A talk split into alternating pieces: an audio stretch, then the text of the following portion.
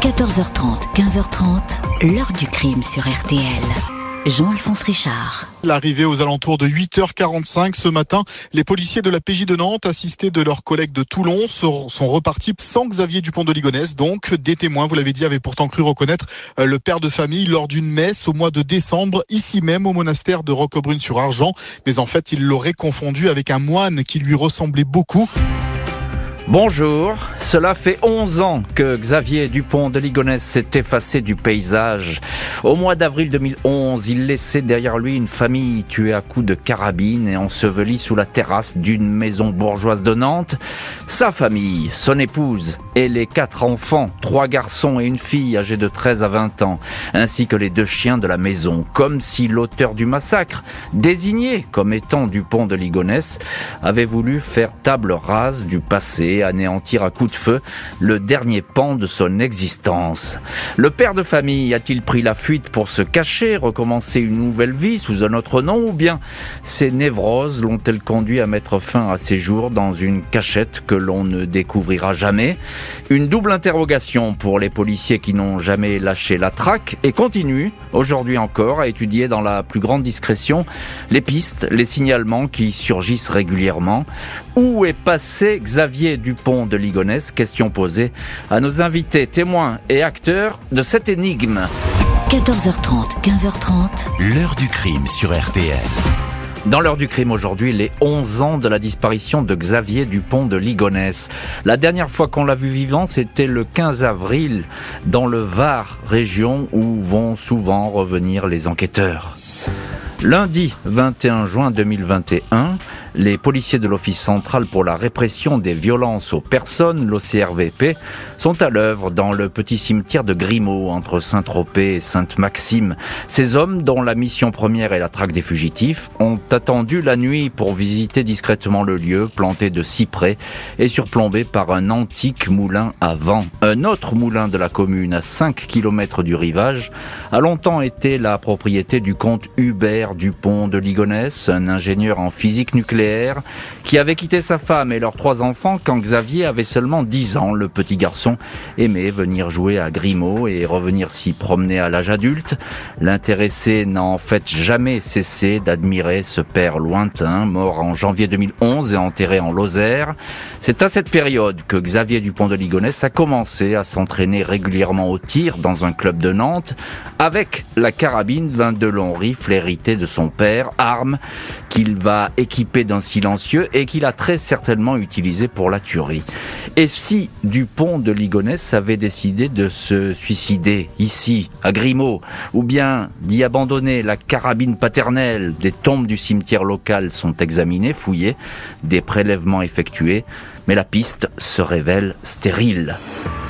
Ce n'est pas la première fois que les enquêteurs se rendent dans le Var. Ils avaient déjà interrogé à Grimaud une vieille tante du fugitif. Cette région semble agir sur Dupont de Ligonnès comme un aimant. Après avoir rencontré Agnès à la fin des années 80, le couple a vécu dans ce secteur, notamment à Sainte-Maxime. C'est ici encore que le suspect a séjourné après les crimes. Le 15 avril 2011, il quitte ainsi l'hôtel Formule 1 de Roquebrune sur Argent. Les caméras de vidéosurveillance le filment en train de s'éloigner à pied sur le parking. Il porte un sac qui pourrait contenir une carabine. Il regarde la caméra. Ce n'est qu'une semaine plus tard, 21 avril au soir, que les gendarmes découvrent la Citroën C5 de Dupont de Ligonnès sur le parking, parti à pied, ou bien monté, qui sait, dans une voiture qui l'attendait. La visite au cimetière de Grimaud suit de près une perquisition dans une abbaye de l'Indre, non loin de Châteauroux. Ce 18 mai 2021, les policiers avaient poussé la porte de l'abbaye traditionnaliste de Saint-Michel-en-Brenne, un lieu qui avait déjà abrité par le passé le milicien Paul Touvier, recherché par la justice. Les enquêteurs avaient été aiguillés jusqu'ici grâce à un renseignement, mais pas de traces de XDDL. La piste des abbayes n'est pas abandonnée, des recherches sont entreprises dans un monastère du Vaucluse, puis dans celui de Roquebrune-sur-Argent, deux lieux que le père de famille a fréquentés. Dans les années 60, sa mère, Geneviève, avait fondé le mouvement Philadelphie, reprenant les thèmes de l'Apocalypse, ou encore le Jardin, groupe de prières très fermé d'adorateurs de la Vierge Marie. Et voilà donc pour les dernières recherches qu'on connaît, les plus spectaculaires en date dans l'affaire du pont de Ligonnès, qui est aujourd'hui, 11 ans après, le plus célèbre des fugitifs français. On a le sentiment que le passé peut peut-être expliquer le présent dans cette affaire. Dans tous les cas de figure, les policiers euh, y attachent euh, beaucoup euh, d'importance. Voilà, nous sommes donc 11 ans après les faits.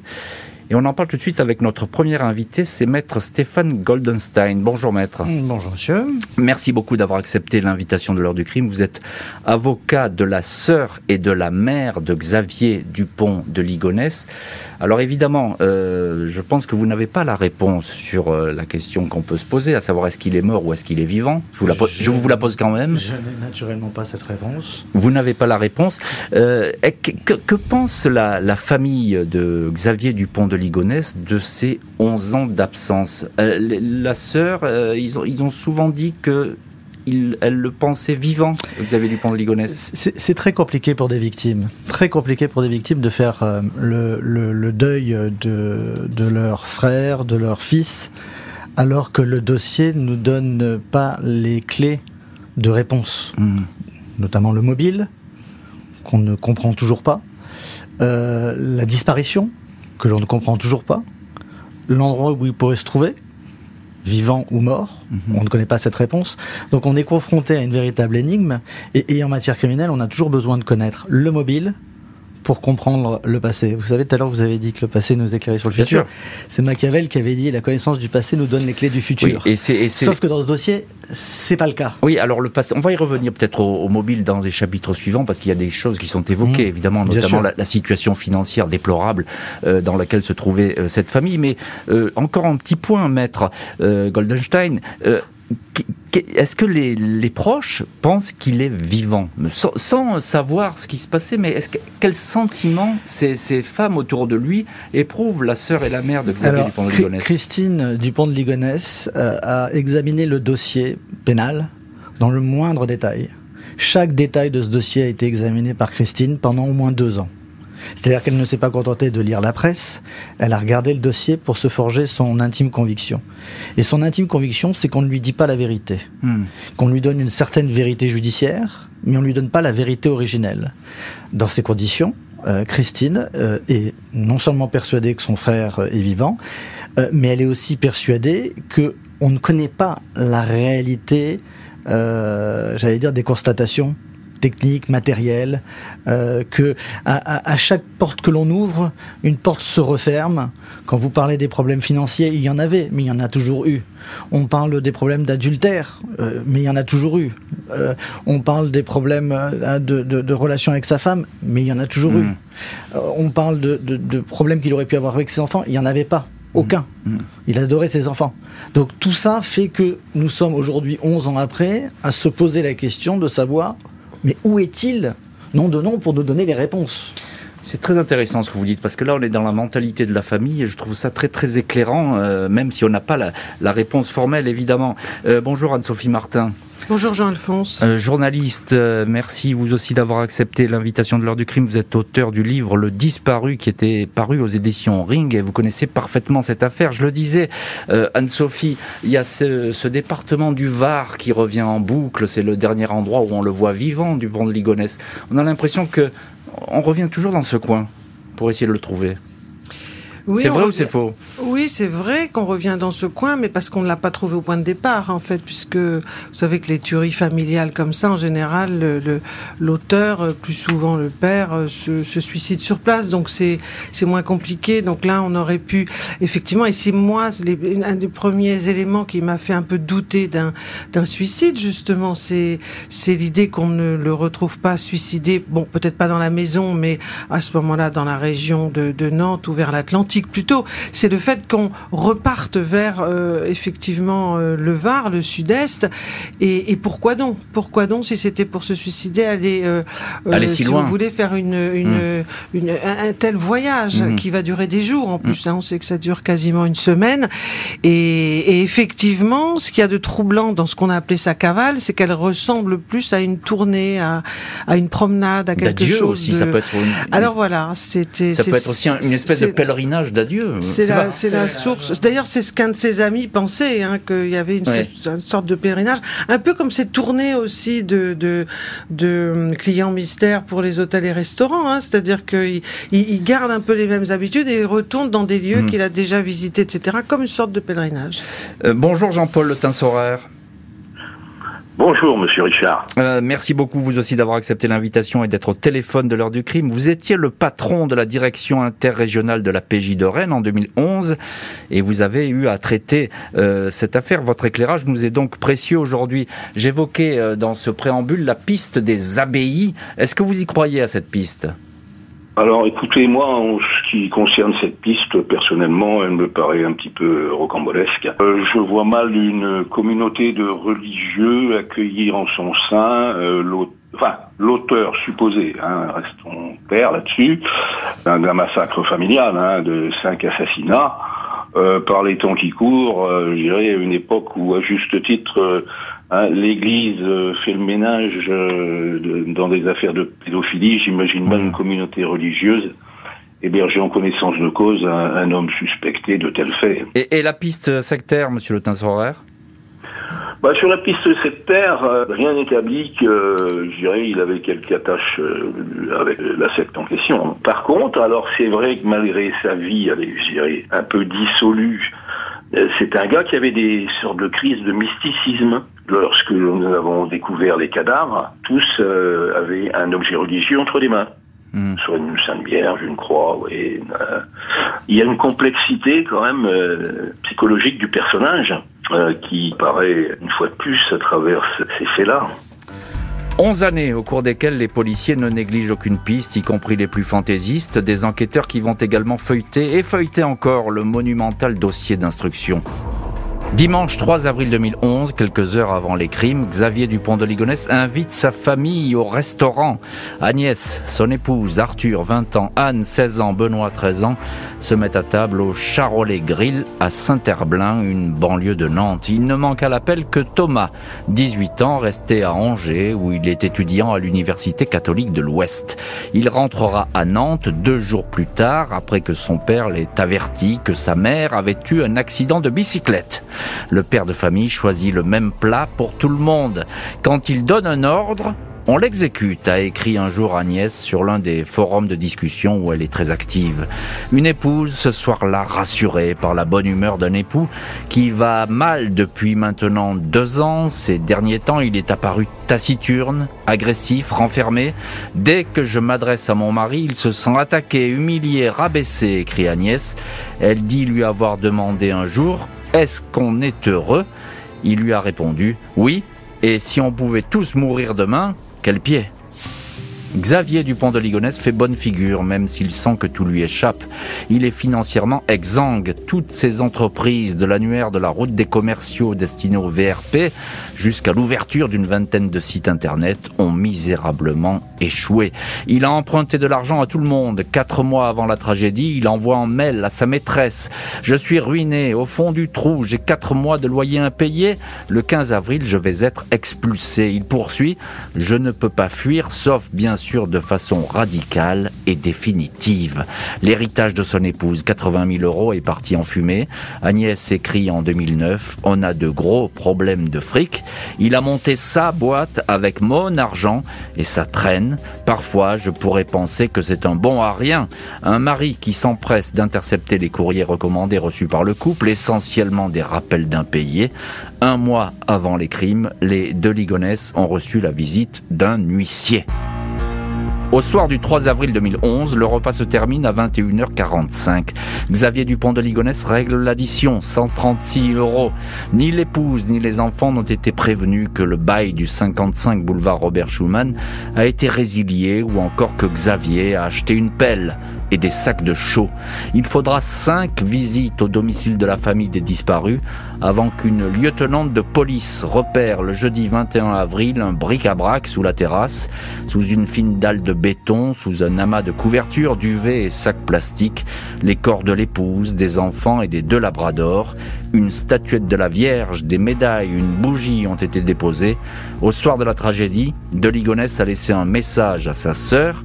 On était au resto, en famille, je vais coucher les enfants et dire bonsoir à tout le monde. Et c'est l'un des derniers mots du fugitif. Il y en aura d'autres dans les jours suivants, notamment de longues et troublantes conversations avec deux amis proches, mais on va en reparler euh, dans le chapitre suivant. Maître Stéphane Goldstein, vous êtes l'avocat euh, de la sœur et de la mère de Xavier Dupont de Ligonnès. L'argent, l'argent qui manque dans ce couple, euh, c'est terrifiant. Il est aux abois, Xavier Dupont de Ligonnès. C'est vous qui Est-ce qu'on tue une famille Est-ce qu'on tue une famille pour de l'argent Le, problème, c'est que c'est une affirmation purement gratuite. qui ah, c'est quand même établi par les, non, par les non, enquêteurs. Non, non, non, c'est pas totalement établi. Ça fait des années que ce couple a du mal à joindre les deux bouts, comme des millions de Français. Euh, Xavier Dupont de Ligonnès gagne sa vie arrive à faire vivre toute sa famille et ils vivent bien ils sont dans des écoles catholiques privées euh, ils ont des voitures euh, ils sont étudiants et, en fait ils vivent comme ça depuis toujours donc aujourd'hui c'est des raccourcis très faciles trop facile que de venir dire que l'argent peut être le mobile. Ça, je n'y crois pas. Mmh. Il y a d'autres raisons, mais l'argent n'en est pas un parce que euh, bah, le, le, son beau-frère, euh, c'est-à-dire euh, Bertram de Verdun qui vit avec Christine, lui prête de l'argent régulièrement, n'a pas vraiment besoin. Et, et donc, je, je n'y crois pas à cette thèse. Vous, vous, avez fait dit un mot qui me fait tilt. Vous avez dit l'argent, je n'y crois pas. Il y a d'autres choses. C'est quoi? Ah ben, Je cherche les autres mobiles, mais en toute hypothèse, il y en a bien un que j'ai exclu, c'est l'argent, qui est un mal euh, de Xavier Dupont de Ligonnès récurrent, ou, récurrent ou de son épouse ou de son épouse euh, ça résulte des éléments qui ont été retrouvés dans la chronologie de leur vie mais l'argent, pour moi, c'est pas le passage à l'acte. Mm -hmm. C'est pas parce que vous avez parlé de l'huissier, mais en réalité, l'huissier venait pas pour exécuter euh, une, une dette. Il venait pour assigner euh, Xavier Dupont-Négolès devant le tribunal par sa maîtresse, sa maîtresse qui lui avait prêté de l'argent. Donc, on était très très loin, si vous voulez, d'un jugement de condamnation, de remboursement, sachant qu'elle lui avait prêté de l'argent, mais qu'elle était aussi associée dans mmh. cette association. Donc, euh, c'est pas vraiment après, c'est un investissement et elle essayait d'avoir un retour sur investissement. La, la, la, la résiliation de la, du bail de la maison, c'était prévu. Euh, le propriétaire venait de décéder et euh, les héritiers avaient l'intention de vendre cette maison. Mais c'est pas ça le passage à l'acte. Ça, j'y crois pas. J'ai des certitudes et, et, et, et parfois j'en ai pas. Non, mais on vous écoute avec attention et c'est très intéressant. Anne-Sophie Martin, euh, maître Goldstein, il parle du passage à l'acte. Et quel passage à l'acte? Parce que là, c'est une tuerie euh, des plus froides. -hmm. S'il s'agit de Dupont de Ligonnès, puisqu'il reste à ce jour suspect, il faut le Évidemment. rappeler. Oui, oui, puisque le, le, procureur de Nantes avait parlé d'exécution méthodique, hein, des balles dans la, dans la tempe euh, pour chacun des membres de la famille endormis. Bon, euh, moi, moi, moi je, je, pense plutôt, vous voyez, pour le mobile, non pas effectivement, euh, alors une succession de plaidoiries, genre, j'ai envie de dire, plutôt que un homme aux abois au pied du mur, etc. Mais moi, j ai, j ai, je me suis plutôt finalement convaincu que c'était peut-être une forme de lassitude, surtout au bout de des années quasiment. D'érosion. Oui, oui, oui, de, de lassitude et de peur d'une une certaine forme de déchéance. Euh, pour le coup, c'est vrai qu'à 50 ans, il n'avait pas de Rolex. Et c'est surtout comment trouver une solution pour, enfin, pour continuer. Euh, il euh, était un peu au pied du mur dans ce sens-là, si vous voulez, mais de la vie, en fait, de l'échec, de l'absence de perspective. Ce, ce, que vous avancez, Anne-Sophie, c'est une espèce de, de dérive euh, psychologique. Oui. Une espèce de détresse, oui. comme ça, qui l'aurait poussé oui. à commettre l'impensable. Voilà. D'ailleurs, vous parlez des, des, des documents, et c'est vrai que dans ces écrits, on perçoit un homme qui a un ego un peu surdimensionné à certains moments, tout en étant très humain et à l'écoute et en capacité de trouver des solutions et, et, et, et d'espérer de l'eau, de l'eau, de ses enfants notamment. Hein. Mais il y a, y, a, y, a, y a des choses qui ont été essayées. Si vous voulez, on a l'impression que c'est ça. Hein, 50 ans, il a essayé beaucoup de choses et, en fait, rien n'a vraiment mmh. fonctionné. Et donc, euh, qu'est-ce qu'il va trouver pour demain? Moi, c'est plutôt cette situation-là qui me semble fermée et, il a encore un projet d'entreprise, mais personne ne le suit là-dessus. Il consulte un peu, il va voir les gens. Personne n'y croit vraiment, donc euh, euh, il va pas rebondir peut-être encore longtemps. C'est plutôt ça, c'est la noirceur de, de l'avenir en fait. Jean-Paul Le Tinsoraire, policier à l'époque patron de la direction interrégionale de la police judiciaire euh, de Rennes. J'ai cité Agnès de Ligonnès qui dit que son mari pourrait être un bon à rien. Elle lance comme ça cette phrase. Qu'est-ce que vous en pensez? Ah, Pour moi, oui, c'est le terme. Pour moi, c'est un raté.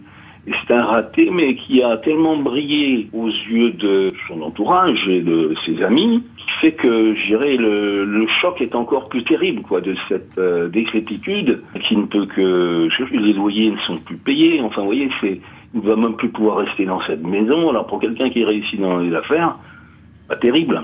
Alors justement, lors de l'enquête, quel profil psychologique les, policiers ont dressé de, de Dupont de Ligonnès oui, alors euh, pour moi, le trait principal de la personnalité de Xavier Dupont de Ligonnès, c'est un personnage qui est bouffi d'orgueil. Il veut passer euh, pour un, un champion du monde dans tous les domaines. Euh, en creusant au fil de l'enquête, on s'aperçoit que tout cela n'est que du vent. Puis un autre souci d'ailleurs, qui peut expliquer, j'irai, cette disparition mystérieuse, c'est le souci de protéger l'honneur de la famille. Parce qu'il ne s'agit pas de entacher le nom de Doligonès, il est très attaché à cette particule, si je puis dire, et s'il n'y avait pas eu le problème de perdre la face, je, pense qu'il n'y aurait pas eu ce massacre. Euh, maître euh, Goldenstein, je vous ai senti euh, un petit peu interrogatif hein. là-dessus. C'est-à-dire, je suis désolé, mais tout le monde a son avis. Mais en réalité, ce qui pêche dans ce dossier, c'est qu'il n'y a pas eu d'expertise psychiatrique. Hmm. On peut faire une analyse psychiatrique même si la personne n'est plus là. Mais ça n'a jamais été fait et je pense que les juges d'instruction successifs n'ont pas eu envie de désigner un expert parce qu'ils pensent que ce dossier est, est, une pierre en réalité pour eux. Hormis le père de famille, qui pouvait être au courant de ces sombres projets et d'un passage à l'acte longtemps réfléchi? Les enquêteurs vont s'intéresser à deux personnes. Après la nuit du 3 au 4 avril 2011, date à laquelle il aurait abattu à coups de carabine son épouse et leurs trois enfants, Xavier Dupont de Ligonnès s'est entretenu avec deux hommes qui intéressent au plus haut point les policiers. Mercredi 6 avril, de Ligonnès, qui n'a pas encore quitté la maison de Nantes, prend l'appel de Michel Rétif, un ami proche qui habite dans l'Hérault. Les deux hommes conversent au téléphone pendant 25 minutes. Rétif garde pour lui ce coup de fil quand l'affaire éclate. Interrogé, il dit ne pas se souvenir précisément de la conversation. Xavier était normal, il n'avait pas l'air stressé, confie-t-il.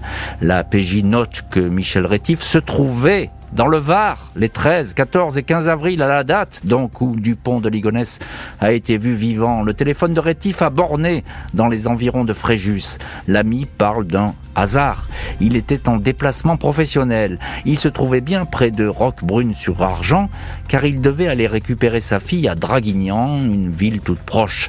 Michel Rétif affirme qu'il ne savait pas que Dupont de Ligonnès était dans le secteur. Le témoin, atteint d'un cancer, se suicide en mars 2018. Le deuxième ami de XDDL est Emmanuel Teneur, destinataire des deux courriers dans lesquels de Ligonnès justifie sa disparition. Il écrit avoir été mis au secret par les autorités américaines. Teneur, qui vit seul dans un modeste F2 à Nantes, vous depuis longtemps une admiration sans borne à Ligonnès. Malgré ses revenus modestes, il lui a prêté de l'argent. Il a vu pour la dernière fois son ami le 1er avril 2011. Le 2, il a appelé 5 fois 43 minutes de discussion le 5, alors que les premiers assassinats ont déjà été perpétrés, 19 minutes au téléphone. Teneur dira lui aussi ne plus se souvenir de ces échanges. Je n'ai aucune preuve, mais je crois que Xavier a assassiné sa famille. Je me demande à quel point Agnès ne s'est aperçue de rien si ça ne serait pas finalement un acte de folie du couple, déclare Emmanuel Teneur aux enquêteurs. Il est mort en janvier 2020, une embolie pulmonaire. Maître Goldenstein, euh, j'aimerais avoir votre éclairage là-dessus. Il y a ces deux témoins, euh, les amis euh, de Ligonès, qui curieusement ben, ne se souviennent de rien de ces conversations qui ont été très longues et qui sont très importantes parce que dans le scénario, elles peuvent expliquer plein de choses. Oui, si vous partez du postulat que toute la famille est déjà morte, c'est ce que disent à peu près les légistes. Ah non. Hein eh non, justement, les légistes ont mal fait leur travail dans ce dossier. Vous savez, quand un dossier part mal, il part mal tout le temps. Et en fait, les légistes ont fait une autopsie, euh, j'allais dire, euh, rapide. Et ils sont incapables de déterminer l'heure de la mort. Tout le monde s'est précipité en disant c'est à la sortie du restaurant qu'il a tué tout le monde dans la nuit du 3 au 4 avril. Mais ça résulte de rien, puisque moi j'ai des autopsies réalisées le 21, 21 où il y a encore du bol alimentaire dans l'estomac de certains euh, cadavres. Et ce bol alimentaire, on me l'explique pas. S'ils sont morts le 5-6, c'est impossible c'est détruit. La nature euh, euh, prend sa place. Hmm. Et donc, moi, ma véritable interrogation, c'est à quelle date sont-ils morts? Et le problème, c'est que très rapidement, une fois n'est pas coutume, le juge d'instruction a ordonné euh, un permis d'inhumer de toute la famille, qui, depuis, ont fait l'objet d'une crémation. Donc, je n'ai plus de corps. J'aurais pu, moi, le 23-24 avril, quand j'ai été désigné, immédiatement m'interroger sur cette autopsie insuffisante euh, afin d'avoir des réponses. Donc moi, aujourd'hui, je peux vous affirmer que je n'ai pas du tout la certitude, c'est le 3 ou 4. Donc quand il parle à ses amis, et je rejoins euh, votre question, quand il parle à ses amis le 5, 6, 7, mais sont-ils morts? C'est ça la vraie question. C'est une question, c'est passionnant ce que vous racontez, maître, parce que là, effectivement, on entre, c'est le mystère dans le mystère, et on comprend mieux pourquoi aussi cette affaire ne se dénoue pas. Euh, Anne-Sophie Martin, euh, est-ce que, est-ce que tout a été contrôlé autour de ces deux personnes, ces deux amis? Alors même si la famille n'est pas morte, euh, ils parlent beaucoup au téléphone, ils se parlent beaucoup. Oui, alors bon, ce sont vraiment des amis de plus de 30 ans en fait, les deux quoi. Donc ils se parlent au téléphone. concernant Emmanuel Ils se voient au moins une fois par semaine, euh, en famille, euh, tous les deux, etc. Donc, euh, ils sont très proches. Donc, c'est très compliqué. Faites, faites l'exercice vous-même de savoir quand vous avez quelqu'un très régulièrement au téléphone, de le situer dans le temps ou dans les hmm. heures même de la journée ou de la soirée, très précisément. C'est impossible. C'est plutôt cette confusion. Ça, ce sont des, hum, des éléments qui ont été ressortis très très longtemps après. ils ont été interrogés eux, bon, en tout cas pour Emmanuel Teneur, des dizaines de fois. Puis Michel Rétif aussi, très très très longuement. Oui, c'est ça. C'était pas superficiel comme ça. Hein. Non, c'est pas qualité de témoin. C'était la nuit, tout de, a minuit été... jusqu'à 6 heures du matin en qualité de témoin. Hein. Oui, ça ils essayaient de le faire craquer ça parce qu'ils voulaient savoir. Ils ont été cuisinés. Moi, je les ai rencontrés tous les deux. Ils avaient vraiment, euh, ils, ont, ils ont dû tout, tout, tout retrouver. Et c'est vrai qu'il y a quelques confusions euh, de mémoire, etc., sur la temporalité. Et c'est pas, et, ils, sont, ils ont dû en répondre euh, la dernière fois qu'ils l'avaient vu, etc. Ils ont, ils ont eux-mêmes reconstitué tout ça mais c'est très compliqué après, en fait, de pouvoir, après un drame pareil, de pouvoir avoir les idées claires pour eux. Euh, Jean-Paul Le Tinsoraire, policier euh, du pont de Ligonnès, c'est pas vraiment un criminel, criminel né, j'ai envie de dire, et pourtant on a l'impression qu'il a, il aurait tout organisé. Oui, oui, vous avez raison, ce n'est pas un criminel né. La preuve, c'est qu'il y a même, je dirais, des signes d'amateurisme dans la préparation. On retrouve très facilement trace de ses achats, puisqu'il paye par carte bancaire. Qui plus est, L'explication de la disparition de la famille, c'est complètement, je dirais, aberrant. Policièrement, euh, on travaille régulièrement avec la DEA, euh, ça, se serait vérifié. Bon, ça, alors bon, j'irais, c'était pour des amis et un entourage qui me paraît quand même quelque peu euh, naïf. Hmm. C'est pas très crédible. Alors, il y a effectivement préméditation, mais comme vous disiez, c'est pas, je dirais, l'assassin professionnel. Hmm. Malgré le temps, l'homme le plus recherché de France et désormais l'un des plus célèbres fugitifs au monde continue de susciter signalements, alertes et vérifications régulières. En 11 ans d'enquête, la police et la justice ont reçu près de 2000 signalements de la présence de Xavier Dupont de Ligonnès. Aucun n'a été ignoré, mais aucun n'a conduit au fugitif. L'homme a été vu partout, dans un hôtel de Dieppe où un individu lui ressemblant est parti sans payer, à Roquebrune-sur-Argent, dans le Var, où deux paroissiennes certifient l'avoir croisé, à Pont-de-Roide, localité du Doubs, où il avait l'allure d'un vagabond. On va l'apercevoir à Annecy, Nantes, Cholet, en Corse, en Italie, et même à Las Vegas. Le signalement le plus spectaculaire reste celui parvenu le vendredi 11 octobre 2019. Un témoin affirme avec conviction que Dupont de Ligonnès va embarquer sur un vol à destination de Glasgow depuis l'aéroport de Roissy. Les policiers le ratent de peu. L'individu est arrêté à Glasgow à la descente d'avion. Il ne ressemble pas du tout au suspect et détient un passeport au nom de Guy Joao. Le malentendu va se poursuivre jusqu'au lendemain. L'ADN va disculper totalement l'infortuné Guy Joao. Certains témoignages retiennent davantage l'attention des policiers. 26 avril 2011, soit 11 jours après avoir quitté l'hôtel de Roquebrune, Xavier de Ligonnès aurait été vu sur l'aire d'autoroute de Lançon en Provence. Un témoin le décrit comme un routard mal rasé qui portait des gros sacs. Il, il attendait d'embarquer à bord de la première voiture venue. Une employée de la cafétéria donne aux policiers un détail intrigant. Il manquait une dent à cet homme côté gauche exactement comme le suspect. Le conducteur du minibus ayant pris à son bord l'autostoppeur est retrouvé. Il a déposé cet homme à l'entrée d'Aix en Provence. Cette silhouette sera filmée par la vidéosurveillance de la gare d'Aix avant de disparaître. Anne-Sophie Martin, l'une de nos invitées aujourd'hui dans l'heure du crime, auteur du livre Le Disparu qui était paru aux éditions Ring. Euh, c'est troublant cette histoire d'Aix-en-Provence, là, ce, témoignage. C'est peut-être un des seuls qui sera un petit peu euh, bizarre, cette silhouette qu'on ah aperçoit. Non, je pense qu'il y en a pas, il y en a pas mal qui étaient assez, euh, assez sérieux entre guillemets, en tout cas à vérifier. Il y avait ce restaurateur italien aussi qui avait été assez, assez convaincant au point que la, la, police a fait des vérifications aussi. À Dieppe, il n'y avait pas un seul mais deux personnes. Il y avait un hôtelier, un restaurateur ou un pompiste, je sais plus. Enfin non, il y a eu des signalements, euh, de même que dans le, dans à Roquebrune sur Argens dans le dans le monastère, c'était pas non plus. Euh, il y avait effectivement quelqu'un qui était assez ressemblant. Mmh. Euh, c'est toute la question du, du signalement fait de bonne foi la plupart du temps, c'est qu'il y a effectivement une ressemblance, une vague ressemblance ou une ressemblance troublante, mais c'est pas lui. Quand on mmh, mmh. peut vérifier, ce que vous dites Deck, c'est qu'on ne peut pas vérifier, mais il y a, il y a aussi une ah, boulangère qui l'a vu. C'est qu'on on voit une silhouette. Euh, bon, euh, alors c'est amusant ce que vous dites d'ailleurs parce qu'il y avait un, un de ses amis justement Michel m'avait dit euh, même s'il était grimé, même s'il était habillé, etc. Sa démarche, je la reconnaîtrais. Donc vous voyez par exemple quand si on soumettait une silhouette comme ça, ça, à, à, condition évidemment de le connaître parce qu'il a plutôt un profil passe-partout du pont de Ligonnès. Oui. Hein, et ça c'est un peu compliqué aussi dans cette enquête parce que c'est quelqu'un, c'est un monsieur tout le monde.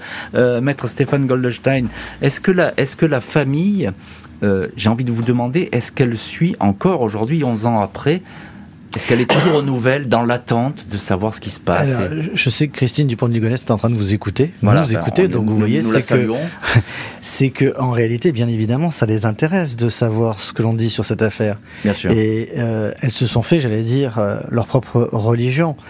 Euh, mais heureusement que à chaque apparition d'un suspect, elles ne trépignent pas devant leur poste de télé à attendre. Hmm.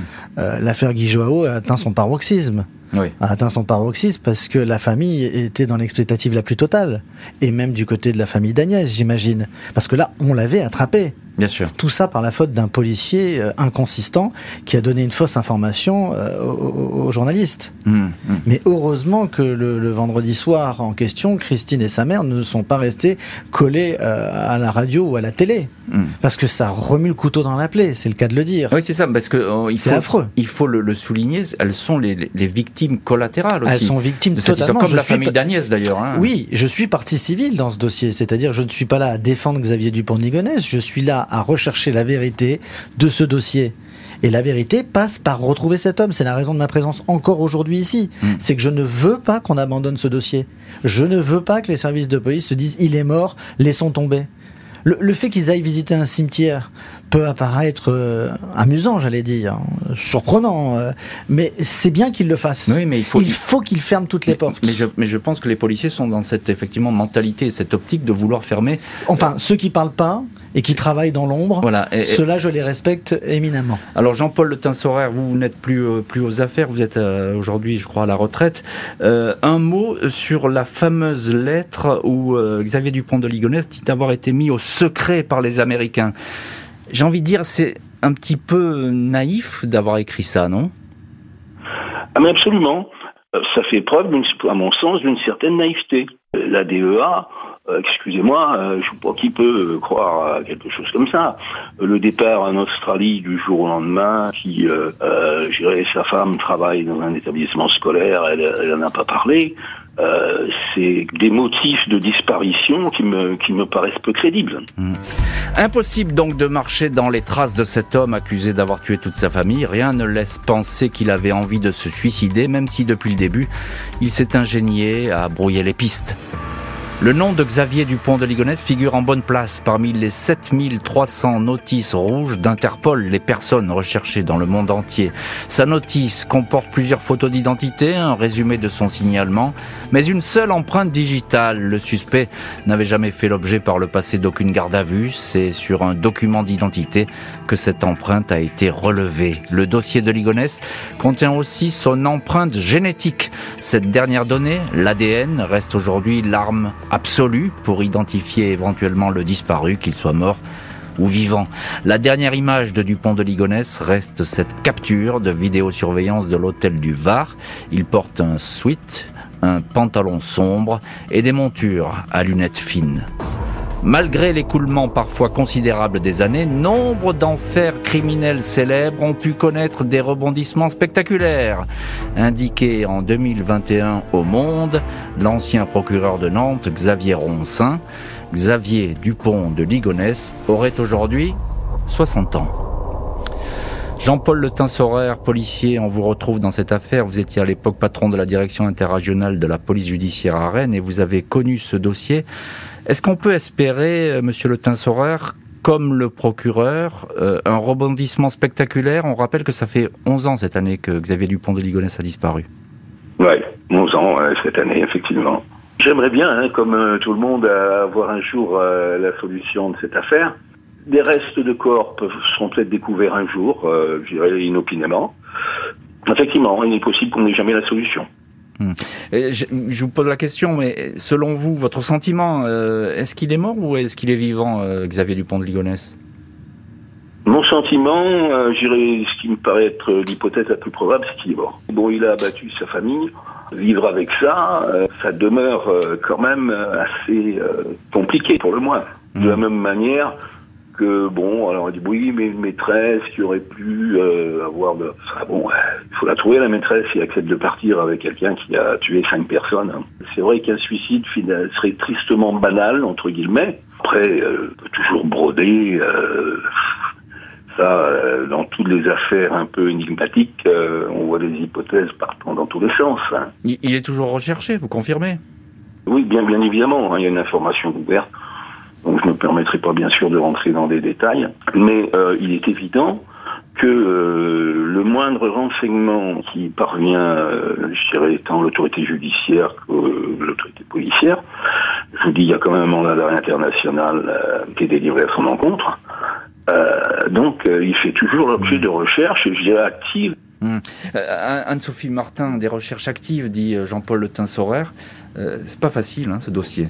Parce que bah- comment on travaille là? Comment bah- les policiers travaillent Ah moi j'en sais rien, mais je pense que c'est ça, c'est ce qu'on appelle une veille, c'est-à-dire euh, euh, les policiers qui attendent un renseignement afin de le vérifier, comme c'est le cas déjà depuis très longtemps, puisque cette enquête, l'enquête initiale, est, a été vraiment assez assez importante. Elle a, elle a, elle a vérifié énormément de choses, mais elle a abouti à un échec en fait. Elle a fait chou blanc, et donc euh, moi je pense que que c'est ce qu'il voulait en fait. Hmm. C'est ce que Xavier Dupont. C'est votre sentiment ça. Hein, depuis le début, vous dites ça. Voilà, c'est ça. Si, si c'est euh, euh, si c'est lui, hein, parce que n'oublions pas qu'il n'y a pas non plus de preuves contre lui, et il n'y a pas d'arme du crime qui a été retrouvée. Il, est présumé innocent. il est présumé innocent. Euh, si c'est lui, je pense que justement, c'est pourquoi moi, je, je, je pense qu'il faut, faut, faut savoir aussi le dire qu'une enquête échoue. Mais je pense que dans ces documents, moi, j'ai retrouvé des choses, par exemple dans ces mails un peu alarmistes à ses deux amis, où il dit même si la police trouve des preuves, faudra pas dire que c'est moi. Et à son ancienne maîtresse, celle qui lui avait prêté de l'argent, il avait dit euh, on ne me retrouvera jamais. c'est ça. C'est bien euh, pour moi ça. Il y a cette quête d'anonymat, enfin de, d'absence de solution euh, à la fin. et donc on en est encore là 11 ans après. Je vais terminer avec vous, maître Stéphane Goldstein, avocat de la sœur et de la mère de Xavier Dupont de Ligonnès. Vous, le disiez tout à l'heure, la, la sœur et la mère, elles sont victimes collatérales aussi de cette histoire. Elles sont victimes collatérales, elles sont victimes répéter parce que c'est important. Il faut le répéter, mais il faut aussi dire qu'elles sont euh, humiliées sur la place publique avec ces histoires de dérives sectaires qui ne relèvent de rien du tout, avec une enquête policière qui, est, qui avait été initiée en 2011 là-dessus, ça avait rien donné, ça a été relancé. Euh, des journalistes en ont fait leur chou gras l'année dernière euh, dans une dans un, un feuilleton estival et ont diffamé ces, ces mm. pauvres femmes qui qui veulent vivre leur religion tranquillement et qui n'ont et qui n'ont euh, jamais rien volé à qui que ce soit. Et qui attendent aussi une réponse. Hein. Et qui attendent plein de réponses.